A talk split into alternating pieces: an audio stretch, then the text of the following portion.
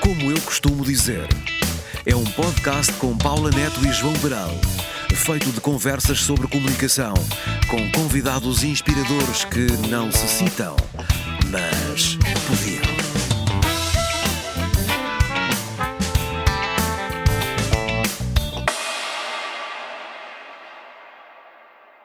Olá, Paula. Olá, João. Paula, como é que tu costumas dizer? Eh, como eu costumo dizer, na saúde mental comunica-se mal. Eu gosto, gosto dessa expressão. Eu, eu acho que a saúde mental, eh, aqui do meu, da minha perspectiva completamente ignorante sobre este tema, mas de senso comum, toda a gente tem uma opinião, acho que a saúde mental não se comunica de todo, acho que é, é um estigma. Eh, Sim, sim. Eh, eh, não só não se comunica, como se esconde, não é? Agora a coisa melhorou, não é? Mas eh, fala-se muito pouco, esconde-se, há, uma, há um tabu à volta da saúde mental. Mas eu diria que é o momento certo para chamar a Marta Rebelo a falar sobre esta conversa. esta. Olá, Marta. Olá, João. Olá, Paula. Olá, Marta. Então, Marta, eh, para já vou-te só apresentar, pode ser? Pode ser. Então, a Marta Rebelo é consultora de comunicação, ativista de saúde mental, ex-deprimida e ansiosa ocasional, jurista de formação, autodidata em falências da mente, por imperativo de sobrevivência e tendencial mudadora de preconceitos, números e injustiças. Ex-deputada e assistente universitária, cronista, sobretudo comunicadora porque, de acordo com as suas próprias palavras, só falando é que nos entendemos. Certíssimo. Confere. Foi eu que escrevi. Eu gosto de falências da mente também, sou autodidata, acho. eu. Sim, acho que somos todos, não é? Eu, eu talvez seja assumida. acho que é a do armário, do Sim, armário. saí do armário mental. Sim, sim. Importante, é importante. e concordas que se comunica mal, não é? Bem, em, em inúmeras dimensões de- do ato comunicacional, digamos assim. Ah, comunicamos mal pessoalmente e na nossa esfera pessoal, ah, em nosso redor, porque não comunicamos, porque não falamos da nossa saúde mental. Ou se falamos, nós até podemos falar da saúde mental, daquilo que não falamos nunca é da doença mental. Aliás, o, o estigma, palavra que eu abomino particularmente, ah, o estigma começa logo aí. Nós não falamos de doença mental nem de doenças mentais, falamos de saúde mental. Que é ridículo, porque se falamos de saúde mental é porque ela não existe ou está em crise. E, portanto, o que é que, o que, é que está no lugar da saúde quando ela não existe? Doença. O que, eu estou aqui a aprender é que eh, as pessoas falam do, do tema de, à volta da ideia da doença mental até com uma ideia positiva, o que é em si mesmo um estigma, não é? Não, é saúde mental, com medo de que seja estigmatizante só o facto de se lhe chamar doença, não é? Sim, mas se o princípio fosse esse, fosse positivar um negativo, mas não, é só esconder o É só negativo. esconder, claro, claro. É só esconder. Se o positivar, já somos nós a, a É, tentar é- extrair uma conclusão boa, Boa. de uma coisa que não é de uma coisa Sim. má. Sim. Sim, mas eh, eu acho que aqui a expressão também é como uma espécie de advento, não é? É, eh, se reparares, também não são centros de doença, são centros de saúde, não é? a ideia é a pessoa ir na busca da saúde. Embora eu concorde eh, claramente que há uma tentativa. Nós, eh, a prepararmos aqui o programa, e eu comentei com o João uma coisa que eh, não só não se comunica, como se esconde. Por exemplo, se tu fores. eh, eh, isto acontece, se fores ao médico, vais ao psiquiatra, por exemplo, e a pessoa, para entregar no trabalho, pede um recibo a dizer clínico geral, porque ela própria não tem coragem para. Não é coragem, não é coragem, aqui não é uma falta de coragem, é uma falta de, de- de, eh, entendimento eh, de que há realmente uma doença, não é? Eu acho que as pessoas têm um entendimento muito maior do que aquilo que Eu nós estou a falar coletivo, o entendimento coletivo. Coletivo e sim, e, e individual, porque o problema do estigma começa em nós. É, é- o problema é o autoestigma. Ah, nós temos estigma com a nossa própria saúde mental ou com a nossa doença mental. E isso depois contagia todo, toda a forma de ver ah, o tema ah, em nós e nos outros. Eu, eu acho que isso- es- essas situações já começam a ser menores, porque eram a regra, já começam a diminuir, porque também o mundo do trabalho despertou muito recentemente para o problema. Uh, eu costumo sempre dizer isto, já agora eu, eu costumo dizer, eu costumo sempre dizer Não, que para sensibilizar os atores económicos para este tema, porque nós passamos 47% do nosso tempo a trabalhar, nós europeus, o resto passamos em boa parte a dormir, portanto é dramático se pensarmos claro. que dormir é a primeira atividade e trabalhar é a segunda. Nós passamos muito tempo a trabalhar, então obviamente que é um, um cenário, um palco em que este tema deve ser tratado. Não como agora é um bocadinho moda um, pensar-se, porque o trabalho seja a origem do problema. O trabalho é mau e deixa-nos doentes da, da cabeça, deixa-nos mal o trabalho é o mal, é o mal. Não é o mal, claro. não é necessariamente o mal, às vezes Sim, será. Às vezes, há ambientes de trabalho é tóxicos, há chefes que são terríveis, há, uh, há funções que não nos realizam, tudo isso. Uh, mas eu tenho uma visão holística do problema. Eu acho que a, a, nossa saúde mental é comprometida pela vida e a vida acontece a nível em pessoal, a claro. nível laboral, enfim, etc. E até uma predisposição, não é? Há um conjunto, há um, às vezes há um território onde. É multifatorial. Eh, Exatamente. Não, não, há um, uma, não se consegue identificar em, em casos individuais uma única razão. Pode haver uma razão preponderante, mas as doenças mentais são multifatoriais. Mas isto para eu dizer, estava eu a dizer que uh, essas situações de esconder, uh, porque precisamos de uma justificação de faltas ou da ausência, uh, para o, o trabalho, começa a diminuir um bocadinho. Agora, isto só se normaliza esta conversa no dia em que, mais do que não ter que esconder que fui ao psiquiatra ou ao psicólogo ou coisa parecida, uh, e perguntarem: Mas estás doente? Sim, o que é que tens? Tenho uma doença mental. E isto não ser o fim do mundo, a, queda, a, a queda, de uma bomba atómica na as conversa. As pessoas não dizem isso, não é? Não, não. Eu própria, uh, quando falo em palestras, em talks, em, em situações desse género, uh, eu identifico muitas vezes como ex-depressiva e ansiosa ocasional, porque, porque sim, porque é verdade, porque o facto de eu dizer isto uh, abre possibilidade das outras pessoas se abrirem também sobre o seu problema, pelo, pelo menos terem, levam um choque porque não estão habituadas a ouvir e a absorção do choque pode gerar ali qualquer coisa. Mas se eu dissesse, eu sou Marta Rebelo, sou doente mental, ou fui doente mental, uh, eu acho que as pessoas nem sequer ainda estão preparadas para estas duas palavras juntas, ditas hum. desta forma, tão relaxada e descontraída.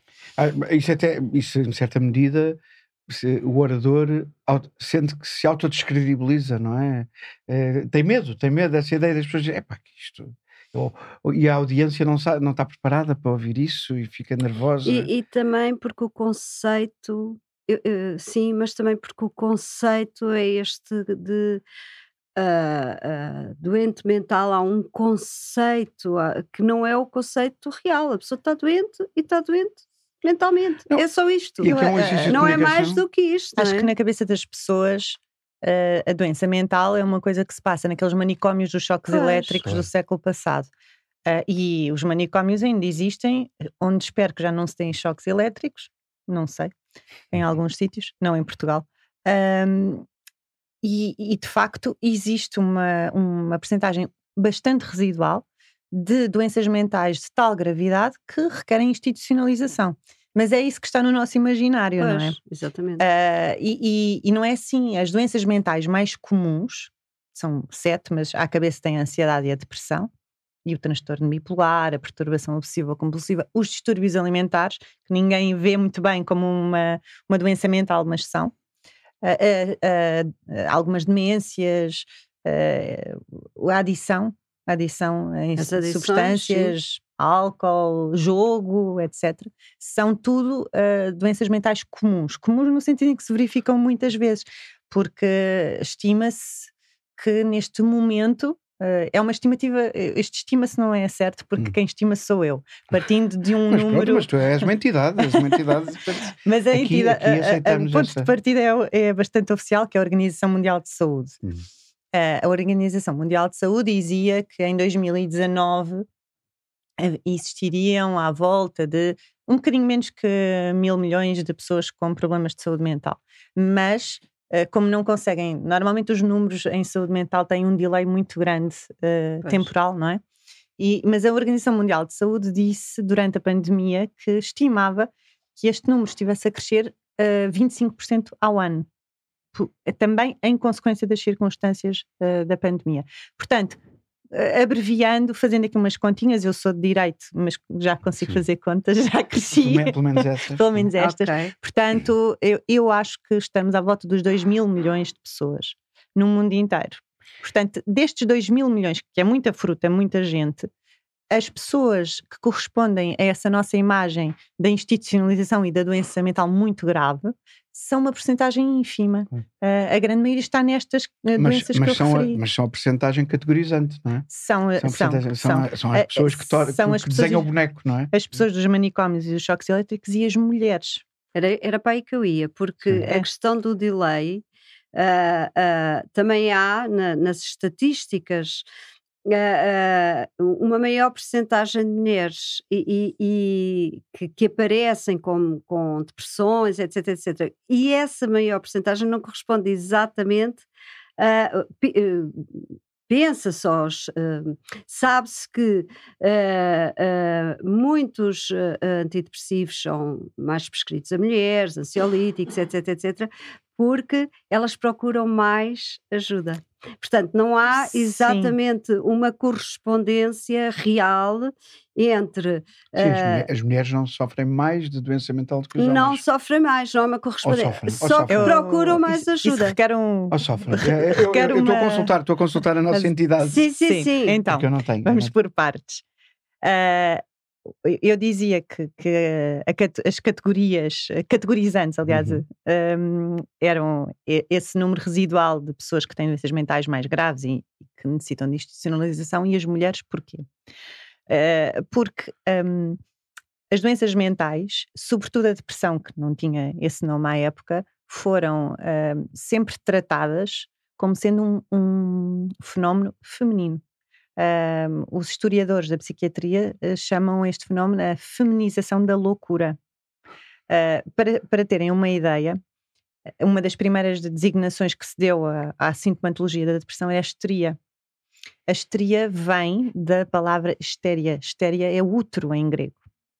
Uh, portanto, e isto durou até, o, até os anos 60 do século passado que foi ontem, não é? Sim, sim. Foi ali claro, antes de ontem. Claro.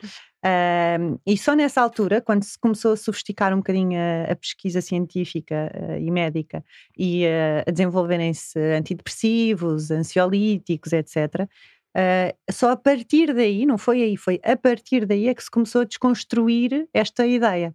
Agora, o que se passa atualmente é isto esse, esse preconceito, no fundo, essa feminização da loucura, uh, partia de um pressuposto biológico, que a nossa bioquímica feminina Uh, por ser bipolar, não doente, mas uhum. porque nós temos dois, duas hormonas predominantes, de produção predominante, enquanto os homens só têm uma. Uh, e o facto de uh, termos um sistema reprodutivo. Portanto, que... O facto das mulheres serem mais complexas e os homens serem básicos eu não diria, não diria tanto, porque nós não somos assim tão mais complexas uhum. bioquimicamente, nem vocês são assim tão básicos. É a diferença. Uma hormona predominante para duas. Mas há uma complexidade hormonal sim. maior. Há uma complexidade hormonal maior, mas que não justifica que se considere que as doenças mentais são predominantes no feminino e, na verdade, elas não são todas. Uh, por exemplo, a ansiedade, que é neste momento a doença mental no topo do topo, é a predominante, já ultrapassou a, a depressão há algum tempo, uh, é, tem uma taxa de incidência maior um, e um risco de incidência maior nos homens do que nas mulheres. A depressão, sim, tem uma taxa de incidência maior nas mulheres, mas esta diferença, este maior, não é significativo, não é uma coisa de 10, 10 mulheres para uma. Uh, o risco é duas vezes maior. Pois era, exatamente. Eu acho, uh, ouvir-te e a trazer um bocadinho aqui a conversa para, para o nosso âmbito da comunicação, Uh, e, e, para o ângulo que, em que eu e a Paula achámos engraçado desafiar-te também para estar aqui, quer dizer, todos os ângulos de conversa, mas, mas esse que é, estavas a tocar no ponto da ansiedade e, e na ideia de que, que, os homens até estão, e eu, eu enfio esse chapéu, porque a ansiedade é uma coisa que me é muito próxima, a mim pessoalmente, uh, e portanto podia, podia falar um programa inteiro sobre isso. Um, e, e o, daquilo que tem sido a tua investigação e a tua reflexão sobre o tema, Uh, e neste ponto da comunicação, acho que os homens têm de facto ainda um preconceito grande, se calhar maior do que acho que a Paula há bocado estava um bocadinho a abordar isso. Sim. Que os homens têm um preconceito maior de de, há, de há, há reconhecer um, a fragilidade. Sim, há, e há um a fragilidade a vulnerabilidade, um eu prefiro. É isso, é isso. Era, era isso que eu ia dizer. Eu ia, dizer, eu, eu, eu, eu ia escolher a palavra vulnerável. Sim. Que essa vulnerabilidade seja um sinónimo de fragilidade. Sim, é, é, é o isso, preconceito é? é? esse. O preconceito é esse, o não é? Que é se eu sou vulnerável, sim. logo. És frágil, logo és fraco. Sim. Até porque és sim, homem. O homem não chora, repara. Sim, sim, tudo, sim, está claro, tudo aqui. claro. O, Bom, um homem não chora. Bom, isso não é falar de mim. Não, repara. Sou é pessoa, que chora em musicais, portanto sou, sou um mau exemplo O- para isso. O estigma com a saúde mental, como todos os estigmas e todos os preconceitos na história da humanidade, não vive desligado de outros preconceitos e de É. outros estigmas. E a questão eh, de género também tem impacto nesta conversa. Eh, Já, já falámos um bocadinho sobre isso, não é? Esta ideia da feminização da loucura é, é Claro, um não, chuchu, sim. é um Essa bombonzinho coisa da histeria é histórico. muito interessante. eu- Ahm, mas, ahm, mas existem preconceitos. O, o- próprio papel social da mulher, portanto, é um, precon- um conjunto de preconceitos que decorrem das circunstâncias sociais, impactam na nossa saúde mental. Que é, que é uma coisa engraçada, é pensar que- quem é que. É a história do ovo e da galinha, não é? Porque nós pensamos, espera, as mulheres têm, foram tendo, ou será que têm uma maior incidência de doença mental eh, porque são bioquimicamente mais complexas. Será que sim, será que não?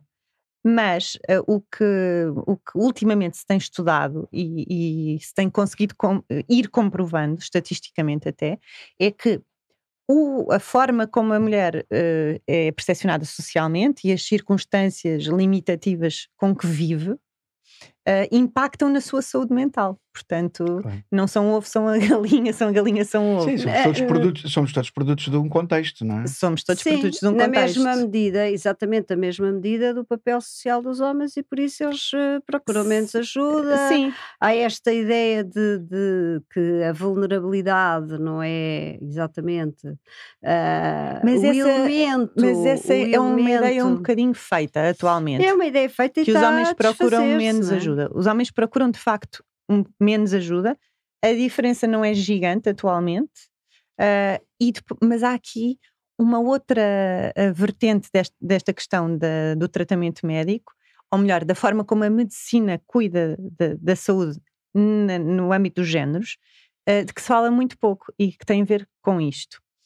Em termos de pesquisa científica, pesquisa médica, ensaios clínicos, o- 90, 80, desculpem, 80% dos ensaios clínicos são feitos partindo do biotipo masculino. A não ser que estejamos a falar de medicamentos para Pois a bem, menopausa, mas isso por exemplo, também não, não é me possível. surpreende, para não, isso também não me Não, a surpreende. mim não me surpreende nada, mas espero que surpreenda quem nos ouve, porque é bom sinal que se surpreenda, que ache isto exótico, não é? Ah, portanto, tudo isto é todo um é sistema que funciona mal, ah, que, que está muito construído, e lá está. São, são, são muitos, muitos séculos a, vi- a ver as coisas, a ver o mundo de uma determinada forma. Mesmo que eu já não o vejamos assim, isto vai demorar um bocado a, a Sim, desconstruir. sim, os, proce- os processos estão montados de uma forma em que é difícil desconstruir. É Eu difícil. estava a ouvir falar, eh, por causa preconceito, e estavas a dizer que já, hoje há mais homens a procurar, eh, procurar ajuda, e eu eh, estava a pensar que, no meu caso particular, eh, eu, Falam é menos sobre isso. Não, eu, era isso que eu ia dizer. Porque nós ia- pedimos ajuda e temos É isso. um Mas bocadinho o menos exatamente ajuda é Eu- falar que eu estou a falar- menos eu- sobre isso, não é? Pedir Não, ajuda e também repare, é falar eu, eu, so- eu, menos não, sobre eu não isso. sou uma entidade e portanto estou a falar completamente de cor em cima do meu, do meu senso comum, mas tenho ideia que no meu caso particular eu estou ligado às indústrias criativas, eh, sou uma pessoa, trabalho muito temas como o teatro de improviso, eh, exploro as minhas próprias emoções de uma forma muito aberta, até muitas vezes eh, em conceitos de, de formações, etc.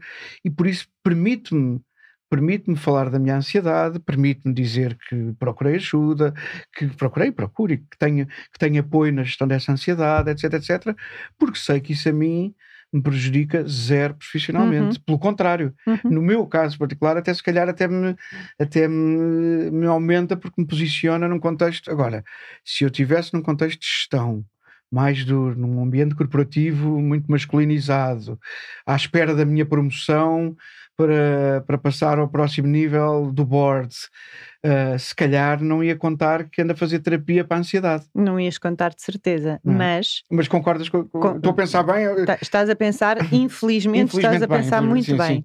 Uh, mas não é pensar bem, é estou a pensar certo. eu, é? eu contraponho com.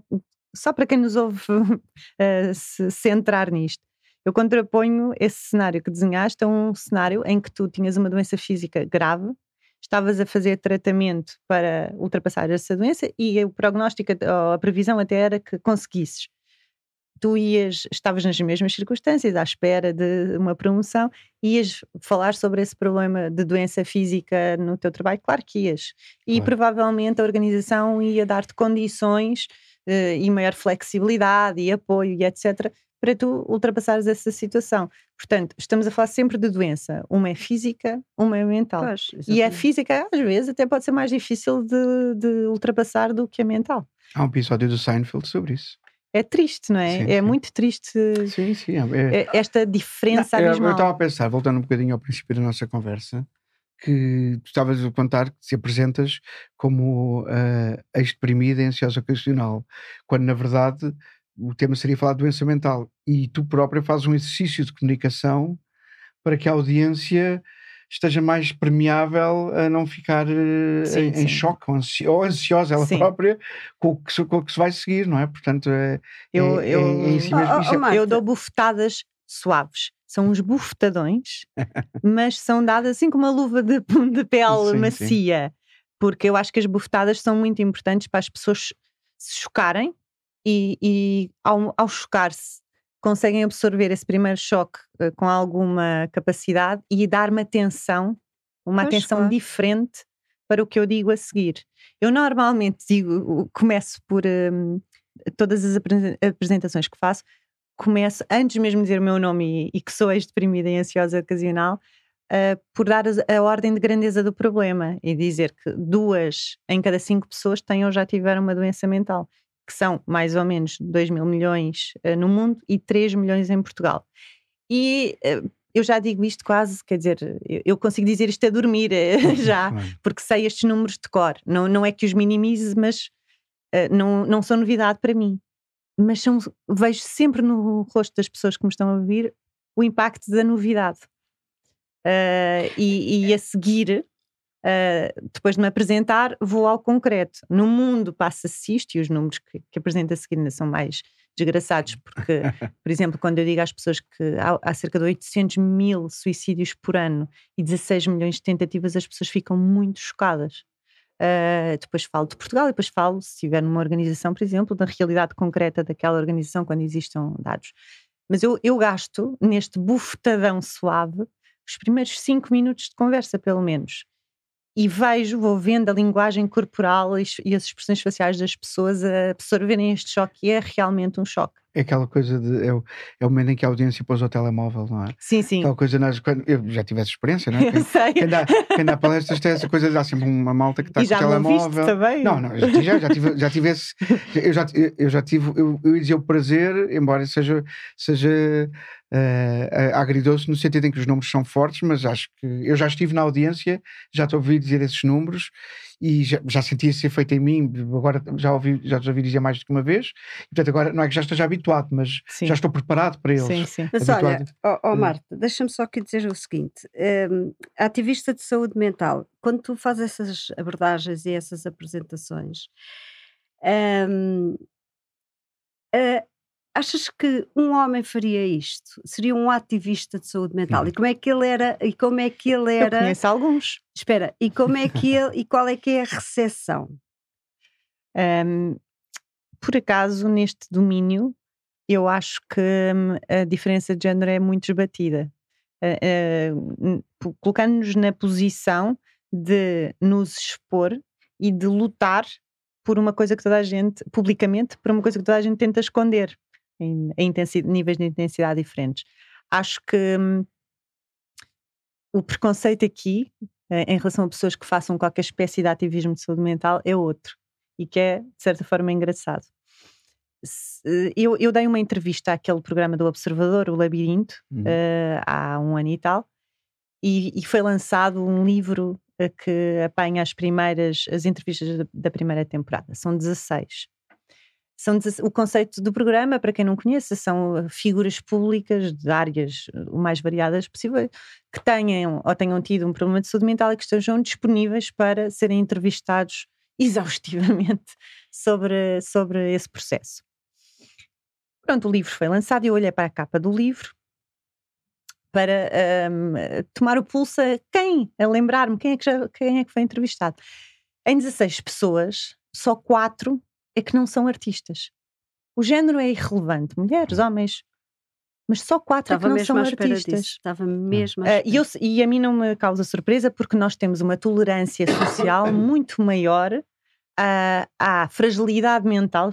Lá está, estou a dar um chapadão de luva, sim, sim. A ver, em vez de dizer doenças mentais, não, da fragilidade mental dos artistas. Até quase esperamos, um artista pode ser doido, é excêntrico, não é? É este o preconceito mas uh, só deram a, a cara neste rol de 16 figuras públicas quatro pessoas de outras áreas. Uma delas fui eu, outra foi um advogado, um médico e uma política.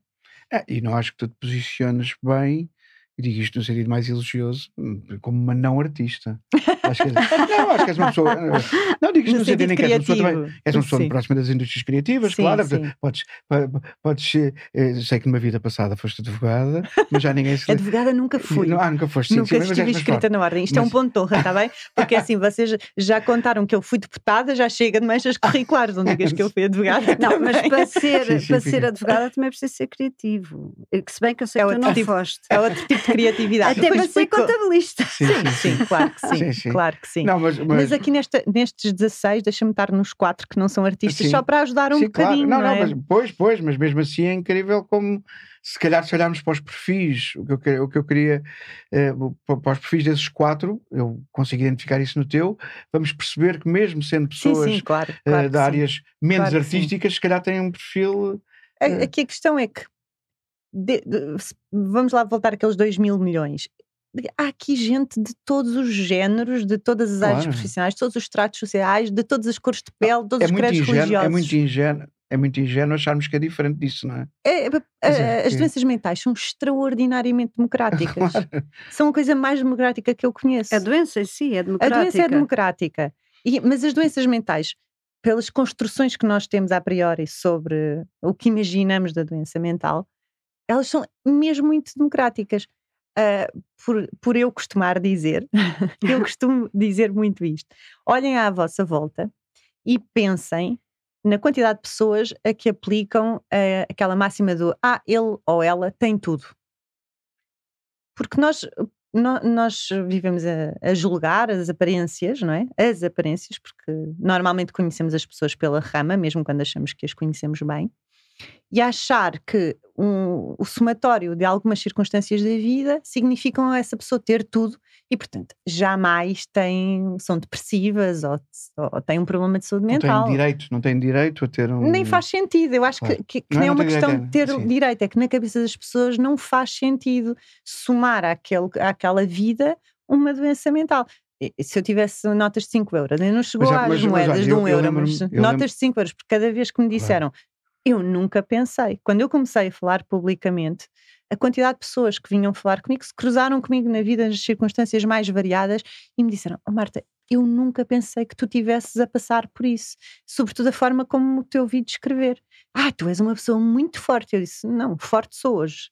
Forte sou uhum. hoje que passei por, por aquilo, consegui ultrapassar e estou aqui a ver se ninguém mais tem que passar por esta porcaria da mesma forma. Isso é que eu acho que é força. Mas que também acho que é força uma pessoa conseguir ultrapassar uma doença mental, uma doença física.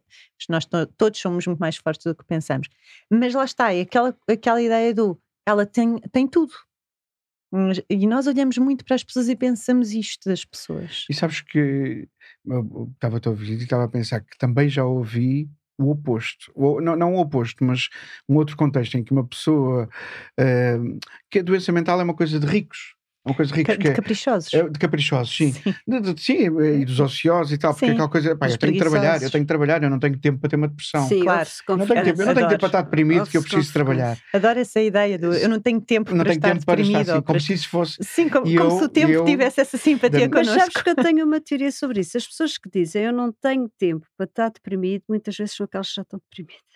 Não, eu, Porque alguma coisa elas reconhecem que têm que ultrapassar, passar por cima de. E Eu, eu, não ainda, sei ainda, ainda trazendo a conversa para este nosso ângulo de a forma como nós comunicamos a nossa, a nossa relação, e agora vou, di- com tudo o que já aprendi aqui hoje, vou dizer, a nossa relação com a doença mental, eh, e falando também da minha própria jornada com a ansiedade, é, eu diria que a minha experiência com a ansiedade, quem acha que diz eu não tenho tempo para, para estar ansioso, que é a experiência que eu tenho, nunca teve uma crise de ansiedade. Claro. Porque quando tem, porque no dia em que tiver uma crise de ansiedade, O percebe que tempo o- é irrelevante. percebe- percebe- Essa percebe que o ideia de mundo tempo para, não percebe- ter tempo. percebe, percebe que o mundo Sim. paralisa, não é? Quer dizer, que Sim, é, sim. é- é- Sim, não, sim, não vou, não, não vou entrar em descrições, mas quer dizer, Mas se calhar devias. pois, se calhar devia, Se calhar devia. devias. Se calhar devia, porque é, é, é o impacto, as pessoas têm, acham sempre, eh, não, não percebem que determinadas coisas, da mesma forma que uma doença física tem esse efeito Uhum. também, não é? Uhum. O tempo, o tempo para, o tempo para. Não, e, e- e- e o problema das doenças físicas é que elas despletam muitas doenças mentais por É o- é mais o- associação. É e mais- o contrário. E muito o contrário. E muito o E contrário. É, as duas coisas. Há, aliás, uma doença mental que é a somatização. Pois, Claro, exato. claro. Que é, que é a construção mental de problemas físicos que acabam por se desenvolver.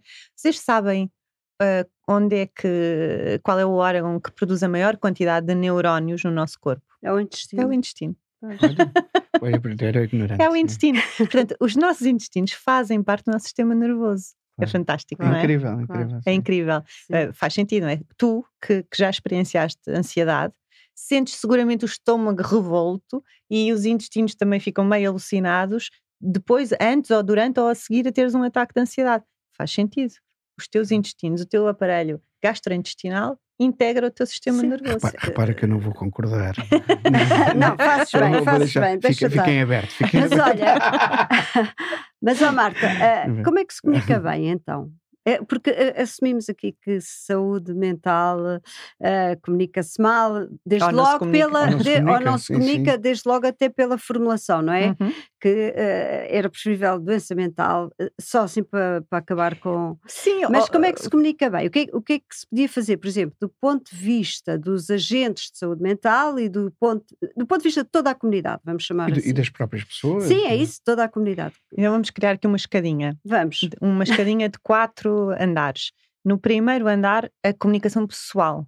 A, a- a forma como nós, pessoas, comunicamos a outras pessoas, não a entidades, não ao patrão, comunicamos a outras pessoas os nossos problemas, as nossas doenças mentais, ou os nossos sintomas, ou o nosso mal-estar mental, que é outra categoria que não chega à, doença ainda. Com abertura se calhar, eh, se calhar com pouca brutalidade, porque as pessoas, brutalidade no sentido de, eh, de abertura total, não é? De sinceridade, eh, candura absoluta, mas falar sobre o problema. Eh, provavelmente, se as pessoas se tornarem mais abertas a falar sobre isto em seu redor, vão chegar a uma conclusão inesperada, que é do outro lado ouvirem: Ah, sério, eu também.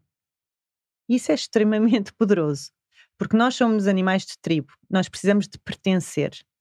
E se, só, se soubermos que outras pessoas à nossa volta, da nossa tribo, conhecem, reconhecem o problema, os sintomas, já passaram por aquela casa, nós sentimos menos maluquinhos por isso. Eu sei, eh, por experiência própria. Eh, e o, o poder da identificação e da integração na tribo é muitíssimo grande. Não existem estudos sobre isto, mas eu tenho a certeza que isto impacta no, no processo curativo e, no bem-estar mental das pessoas. Isto por um lado. Uh, por outro, no patamar seguinte, eu colocaria as instituições e as organizações. Ou, ou antes disso, antes disso ainda, vamos aos agentes, vamos ao, aos agentes médicos. Uh, eu acho que ninguém nasce ensinado e alguém que é médico, psiquiatra ou um psicólogo, não tem de ser um comunicador por excelência, pelo menos à partida, não é? Agora, tem de ser educado ou educar-se para comunicar bem, porque lida com pessoas em situações de extrema dificuldade e fragilidade para aquelas pessoas. Ir ao médico e sujeitar-nos a ouvir uma má notícia porque uma doença é sempre uma má notícia, mesmo Claro. seja uma constipação, não é um, um momento, é um momento em que as pessoas estão fragilizadas. Portanto, tem que se saber comunicar de acordo com essas circunstâncias. E se é a nossa profissão, eh, ou se se inclui na nossa profissão inúmeros atos de comunicação nessas circunstâncias, então nós temos que aprender. Mas temos que aprender onde? Provavelmente nas universidades, não é? Provavelmente, eh, ou nas- nos exames de especialidade, não sei, não, não sou especialista na- na- no processo formativo dos médicos ou dos, dos psicólogos, mas acho que a comunicação tem de ser integrada aí. Dou-vos um exemplo, eh, não é, não é de um psicólogo, mas é de uma instituição que eh, junta os psicólogos, que é a Ordem dos Psicólogos, que nos últimos anos tem feito um esforço de comunicação enquanto organização para fora.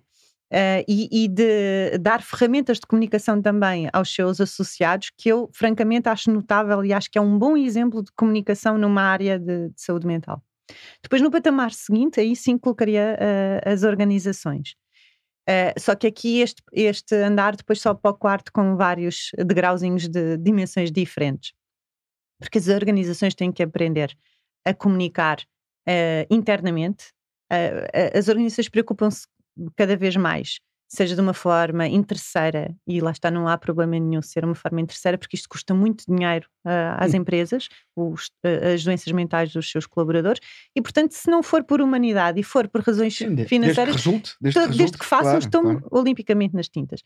Mas têm que aprender a comunicá-las, a, a comunicar aquilo que fazem. Que, já não vou ao, ao patamar primeiro, que é o que é que fazem, se fazem bem ou mal. Não interessa. Vamos partir do pressuposto que estão a fazer, têm que saber comunicar internamente. As coisas que acontecem mais vezes são os colaboradores de empresas, de organizações, dizerem que não sabem se as medidas que as empresas estão a aplicar são boas, são eficazes, são suficientes, porque não os conhecem. Portanto, isto é uma questão de comunicação interna. E também uma dimensão de comunicação externa. Nós agora estamos na- no Natal, que é aquela época maravilhosa do ano em que, além de luzes e árvores, temos anúncios fofinhos e preocupados. Ah, e ah, o ano passado, por acaso, o no Natal passado, a causa ah, que, que mais fu- sururu gerou por causa de um anúncio, de uma campanha publicitária, duas, ali- aliás, foi a saúde mental. Eu não vou dizer qual foi a marca ou qual foi a empresa, mas foram essencialmente duas na área de- de- de comunica- das comunicações, Sim, não da sim. Eu por comunicação. acaso sei quais são os Sim, sim. Sim, sim. Sim. Todos nos lembramos. Eh, eu, eu, lá está, eu aplico sempre esta máxima de "Es- estão a falar, estão a fazer perfeito. Ótimo. Pode não ser bem intencionado, pode ser mercantilizado, não quero saber, façam. Agora, nós temos que fazer com credibilidade. Isto é um problema maior do que a comunicação em saúde mental. Eh, uma das, das marcas que fez, por acaso, eu, eu- é uma questão de gosto, eh, uma campanha publicitária muito interessante, muito bem feita. Eh, de promoção de saúde mental e o impacto da solidão eh, na, época natalícia, no, no mal-estar mental das pessoas, etc. Problema é o que tu fazes em casa. Tu só podes pedir aos outros eh, que, que façam se tu se ao menos saberes o que é que se passa em tua casa. No dia seguinte ao lançamento desta campanha, apareceram nas redes sociais inúmeras pessoas que se diziam colaboradoras da empresa em questão, que, olha, lindo, fantástico, mas fizessem cá dentro e não nos estigmatizassem, discriminassem, porque nós temos problemas de saúde mental e baixas por doença mental, era porreiríssimo. E eu, eu olhei para aquilo e pensei, oportunidade perdida. Porque é certo que eu sou uma consumidora daquela campanha particularmente atenta ao tema. Mas E que impacta sempre mais pessoas. e mas tal. impacta muitas pessoas e- Claro. e, nós acharmos que as pessoas são tolinhas e que veem os anúncios, acham tudo bonito, os anúncios ou outro, qualquer outro de comunicação, e, part- e não há escrutínio nenhum depois disso, não querem saber, é muito errado. Isto de estupidificar as pessoas não funciona nunca. Eh, e a credibilidade de tudo o que de bom aquela instituição faça a seguir neste domínio é questionada. Eh, eu, eu outro dia estava a ver anúncios de Natal e a pensar o que é que eles se lembraram este ano e, e torço o nariz, porque eles até essa instituição pode fazer coisas maravilhosas, mas o meu ponto de partida é desconfiança. Portanto, se nós queremos comunicar causas, isto é um, um, um tema maior do que a causa da saúde mental, se queremos comunicar causas, temos que ser coerentes. Ou então é melhor estarmos caladinhos, porque o estrago que nós fazemos a seguir não é para não, não me interessa reputa, o estrago reputacional da, da empresa. Interessa-me o estrago para a comunicação da causa eh, por parte certo. de outras empresas daí adiante. A comunicação, a comunicação acho que isso será verdade em, em todos os contextos. Todos. Mas, mas, também na saúde mental, que é a, nossa, a comunicação tem que ser verdade, não é? Tem que ser verdadeira, tem que tem, ser séria. Sim, sim, tem sim. que ser séria. Tem que ter. E tem que ser uh, credível. Autêntica, não é? Não é? Sim. sim. Uh, porque eu, eu... Mas aqui, credível, às vezes pode, pode ser credível sem ser verdadeira, não é? E aqui o, o... Tem que ser genuíno, tem que é isso, corresponder. É? Se eu digo preocupem-se com a saúde mental, eu tenho que estar preocupado claro. com a saúde mental. Ou pelo menos conseguir convencer as pessoas que estou. Parecer não é? bem, não é? Tem que parecer. Bem. Mas parecer as bem. empresas agora começam a, dar um passo que é vale o que vale. É um passo, é um passinho de bebê, mas uh, que é algumas empresas até classicamente uh, fechadas, não, não, não, vou dizer, mas uh, que eu sei que são classicamente fechadas a este tipo de coisas, começam a falar e a criar questionários e Uhum. inquéritos Uhum. sobre a saúde mental dos seus colaboradores. Agora, o que, é que nós aqui não sabemos é depois o que é que fazem. Como é que tratam isto? Como mas, é, é, mas é um princípio isso, de não caminho, É, mas não é um ponto de partida. É um ponto de é um partida. ponto de É um ponto de partida, não é? É um É. ponto de partida. E há algumas, atenção, eh, eu- percebo, porque eu própria também parte desse ponto, eh, da desconfiança, não é? Porque uma empresa não é uma entidade boazinha. Não tem de ser. Uma empresa serve para gerar lucro. Sistema capitalista há a sempre- funcionar, não é? Eh, mas isso não a inibe de procurar o bem-estar dos seus colaboradores, ter outros intuitos para além da sua atividade eh, mercantil, eh, mas nós desconfiamos. Lá está. Ah, eu, já, eu já testemunhei, já, e se calhar tu deves conhecer de uma forma mais ampla essa experiência, eh, já testemunhei isso eh, no, num passado mais, no meu passado mais corporativo, eh, em que de repente existia um apoio, existe, existe uma psicóloga da empresa ao dispor de quem quiser. E as pessoas não vão porque pensam que Claro. estão a falar, no fundo é qualquer coisa do príncipe das orelhas de burro, não é? Estão a Voltamos falar para um buraco amigo, depois vai fazer eco. É o estigma, não é? É Eu estigma. vou contar e É depois já chegar a- Mas a maior. e vai-se saber. Vai-se Eu, saber. eu não é? acho Não, que e- nós e- temos que eu- ter alguma simpatia em relação às organizações atualmente, até porque precisamos delas Não é? para Não, esta e o ponto de causa. não da é? organização aqui pode ser, e no, no caso Pode ser concreto era, genuíno e bom. é genuíno e bom, claro, não é? Claro. Não- Eu acho que eu, eu dizia que nós desconfiamos, mas temos que começar a dar algum crédito porque estão a fazer-se coisas interessantes e, sobretudo, estão a, a- a tentar fazer-se. E isso é uma coisa muito importante. por- E, e podemos agradecer a um bicho porreiro que veio lá da China isto acontecer, Claro. porque Sim, sim. em 2019 nós nem sequer estaríamos aqui a falar sobre saúde mental. sim, sim. Aqui se calhar estávamos, mas, mas não se- a, sociedade, não é? Tudo isto que está a acontecer foi muito impulsionado eh, pelo, pela pandemia, pelo Covid. E, e pronto, tudo na vida tem coisas boas e más. Foi uma grande chatice a pandemia mundial, mas Sim. neste ponto pô- trouxe o, o O- assunto para, erro é Mário, mesa. sempre uma oportunidade para ah, avançar, Isto é? ainda a propósito de instituições, porque a escola é uma instituição. Não é? Eu já ia a essas. No, Ah, O último, o último patamar são as instituições propriamente ditas, que não são organizações nem empresas, são instituições. Muitas delas no nosso país até são públicas, pela natureza de- da organização eh, política e, e eh, e económica, eh, onde tudo está também por fazer. Se calhar mais até do que no- nestes quatro degraus, nestes três que nós já subimos. Ahm, eu vou-vos dar o número que, os números que mais me chocam, eh, por mais que os diga e que já os conheça, em matéria de saúde mental. São da Organização Mundial de Saúde, já têm uns aninhos, são 2015, eh, e que, que nos dizem o seguinte: 50% das doenças mentais instalam-se até aos 14 anos e 75% até aos 24.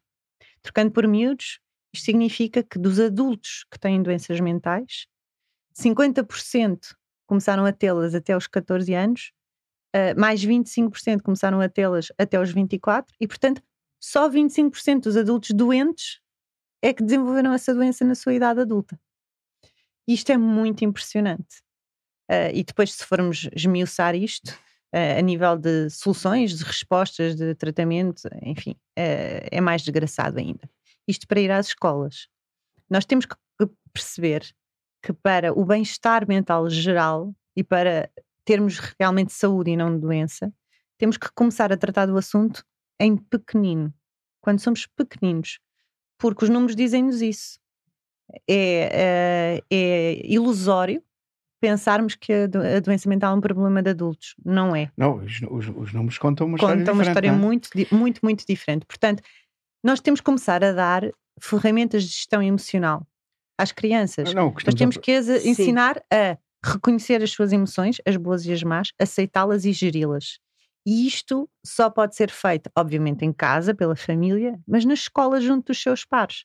Isto é essencial e é essencial em toda a cadeia formativa, na escola, na creche, na escola primária, na escola secundária, nas faculdades, pois os, os miúdos universitários também estão num estado de ausência de saúde mental dramático. Portanto, nós temos que comunicar mais do que saúde mental, emoções.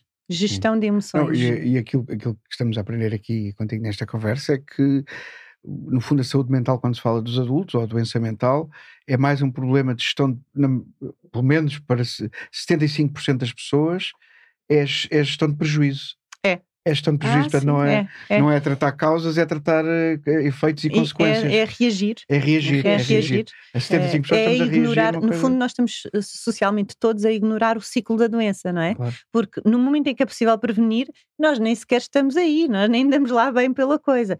Portanto, nós estamos só a reagir e, e nem estamos no segundo, na, na terceira Sim. fase do, de acompanhamento do ciclo da doença, que é reintegrar. É o que é que fazemos às pessoas depois de elas ultrapassarem doenças mentais e voltarem à sua vida normal. Mas já, já nem vou aí, nós estamos só a reagir. E prevenir eh, quebra o ciclo ah, na raiz, não é? Mas, mas eu não sei se sabes, deves saber de certeza absoluta, uh, que as escolas, isto toda a gente sabe, a primeira parte daquilo que eu vou dizer toda a gente sabe, que é as escolas não dispõem nem de mecanismos, nem de formação, nem de psicólogos. Claro que não. Nem de claro psicólogos. Há um psicólogo para um universo de centenas de miúdos. E a acrescentar a isto, este psicólogo não pode, por imposições da lei, eh, cujas quais eu, eu eh, as razões pelas quais eh, a lei impõe isto eu posso adivinhar, mas não sei com, com rigor, esses psicólogos não podem fazer clínica, portanto, são, são orientadores para os cursos, para. Sim, dão, dão apoio à aprendizagem e, e apoio vocacional. Exato, sim, vocacional. E sinalização para depois outros Exatamente. Portanto, o, os alunos tem, não só não têm ali uh, um espaço de acolhimento, não é? Porque nem todos podem pagar, porque uhum. o psicólogo é caro, até, até pela natureza da, do, do, tratamento, porque é preciso ir eh, com recorrência e com periodicidade, uh, uh, mas o, o pouco que há nem sequer é clínico.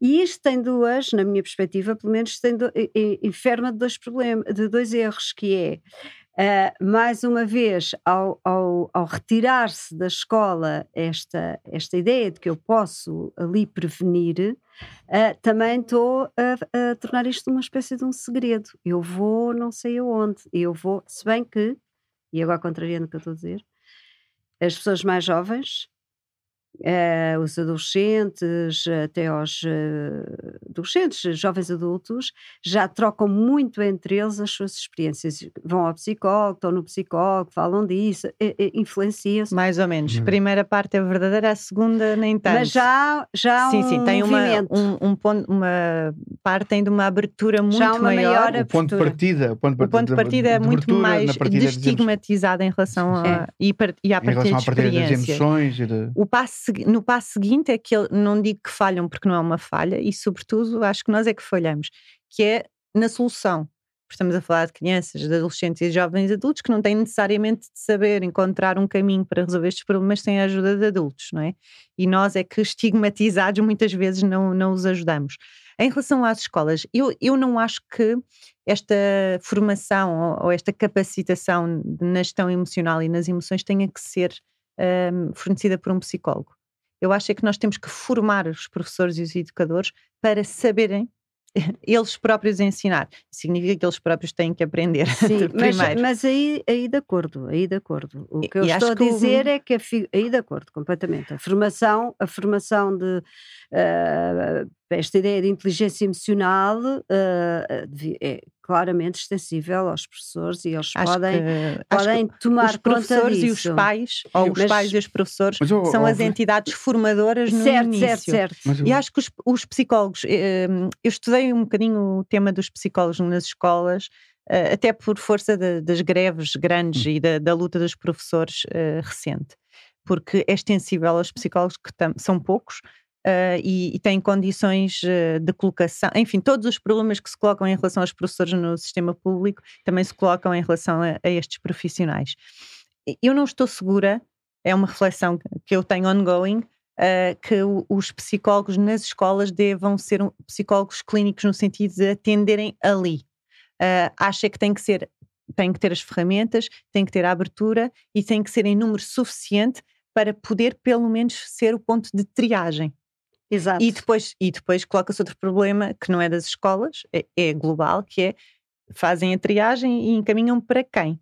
E aí eu levo-vos ao nosso derradeiro ator, que não só não comunica a saúde mental, como assobia para o lado em tudo o que respeita à saúde mental, apesar de de vez em quando se lembrar e dizer que não, não, é uma grande prioridade e que se chama Estado. Eh, sobretudo o Estado Central, sobretudo o Governo. Porque há muitas câmaras municipais, por exemplo, que tentam o seu melhor e têm, têm programas e medidas mesmo muito interessantes ah, na área da saúde mental à sua pequena escala. Mas, que depois, mas depois não é suportada pela existência de um pensamento comum que, que lhes, que lhes Mas- fazia falta para, para conseguir João, crescer, não é? mas tu, tu, tu- é, eu sei que é Natal, mas pedir que haja pensamento estratégico Claro. sobre saúde em Portugal. Ou Não, pensamento se calhar, estratégico. se calhar eu diria pensamento estratégico. público, geral, mas em pronto. geral. Olha, e Mas só- só para- estrategicamente de- de- falando. Paula, desculpa, deixa-me só terminar, porque este ponto, eu acho Sim, que este sim. ponto é mesmo muito importante e é muito, é- parece-nos muito distante de favor. nós. Que é este. Nós temos em Portugal um Sistema Nacional de Saúde que não existe para a saúde mental. Até há muito pouco tempo, eh, até eh, neste momento não sei como é que a situação está, porque foram criadas as tais unidades locais de saúde. Mas antes da sua criação, nós tínhamos nos cuidados primários de saúde 299 psicólogos, cuidados de saúde primários públicos. Uh, temos no Sistema Nacional de Saúde os tempos de espera para uma primeira consulta de especialidade psiquiátrica variam entre os três meses e os quatro anos, sendo que o tempo de espera de três meses é para casos que são sinalizados como graves ou muito graves.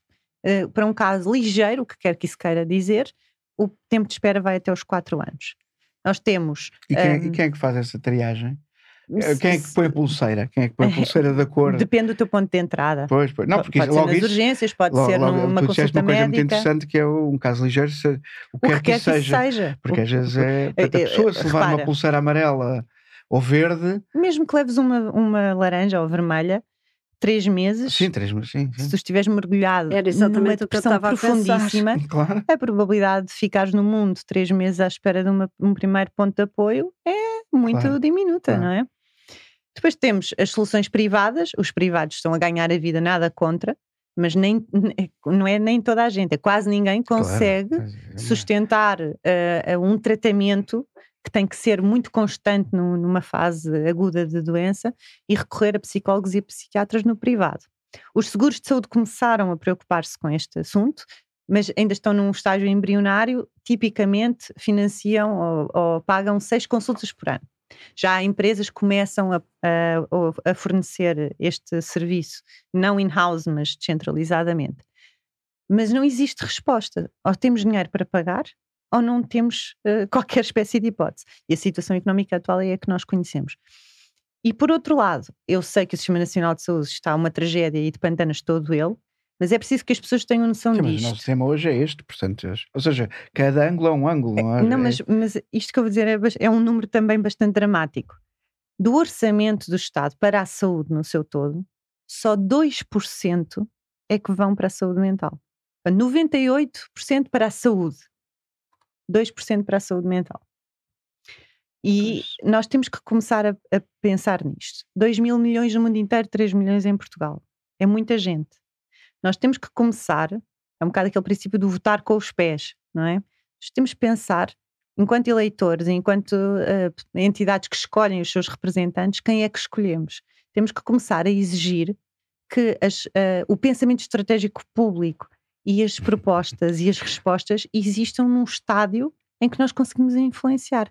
E quando votamos, e eu não estou aqui a fazer apologia partidária, seja quem for Claro, que, que quem tenha for. uma proposta Sim, sim, decente É para a saúde tem mental. agenda. Quem tem, Quem essa, tem essa agenda, Quem tem né? essa agenda. claro. Basicamente, mas essa agenda tem que começar a existir. E que essa agenda seja, seja verdadeira. Um bocadinho aquilo que se dizia também nas Olha, mesmo que das não seja verdadeira, desde que exista e desde que seja Sim. executada, percebes? Sim, sim. Podem não querer nem saber do, do estado da Não, nossa não, saúde mental, eh, desde que cuidem é dela. eh, pode, Mas não ser, que pode, não a ser, particip- pode não vir do coração, não é? Exato, pode Sim, não vir sim. do coração, porque Sim. até toda a gente sabe que os que políticos não têm coração.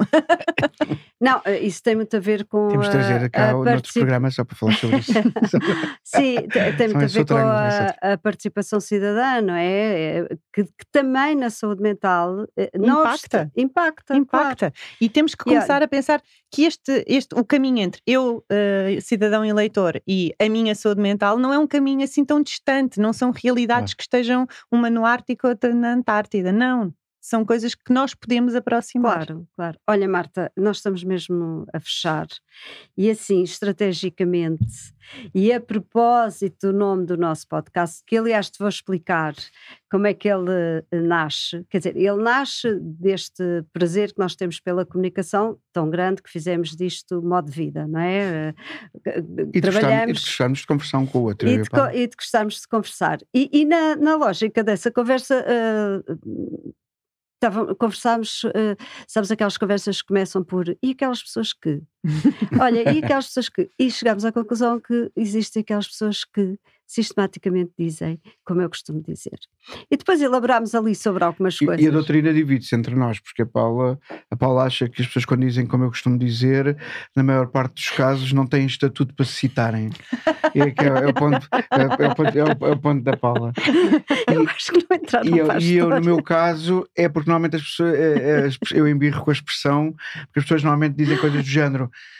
Como eu costumo dizer, mais valem dois passos na mão do, que- do que um a voar. Ou é ao contrário. Mas, não, e é, e é aquela coisa especial que é, não, essa frase é ótima, não é a tua. Nem sabes bem de quem Sim, é. portanto, as pessoas muitas vezes citam-se, dizem como eu costumo dizer, e vão buscar uma citação do mundo, não é? Ou de um político, ou de qualquer coisa que leram assim num pacote de açúcar. E, portanto, e foi, foi, foi assim. foi que- assim que nasceu. E por isso, e nesta linha, eh, vamos pregar-te aqui a partida de te perguntar eh, como é que tu costumas dizer. Eu costumo dizer como o Mr. Spock do Star Trek.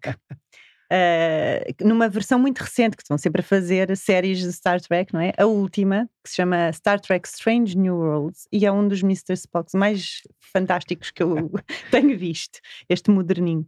E numa conversa, uma conversa com, com o Captain Spike, portanto, que é o anterior ao Kirk, Uhum. ele diz-lhe: uh, Suffering can be transformed into insight. E, e eu achei que ele estava a falar para mim. claro, claro. Dá vontade de fazer uma t-shirt disso, não é? Sim, sim, porque de facto é, é, é quase o meu mote atualmente: é transformar o meu sofrimento, uma história que é de sofrimento eh, durinho, eh, de duas décadas e tal, em insight e em eh, centímetros de mundo que eu tento mudar um bocadinho.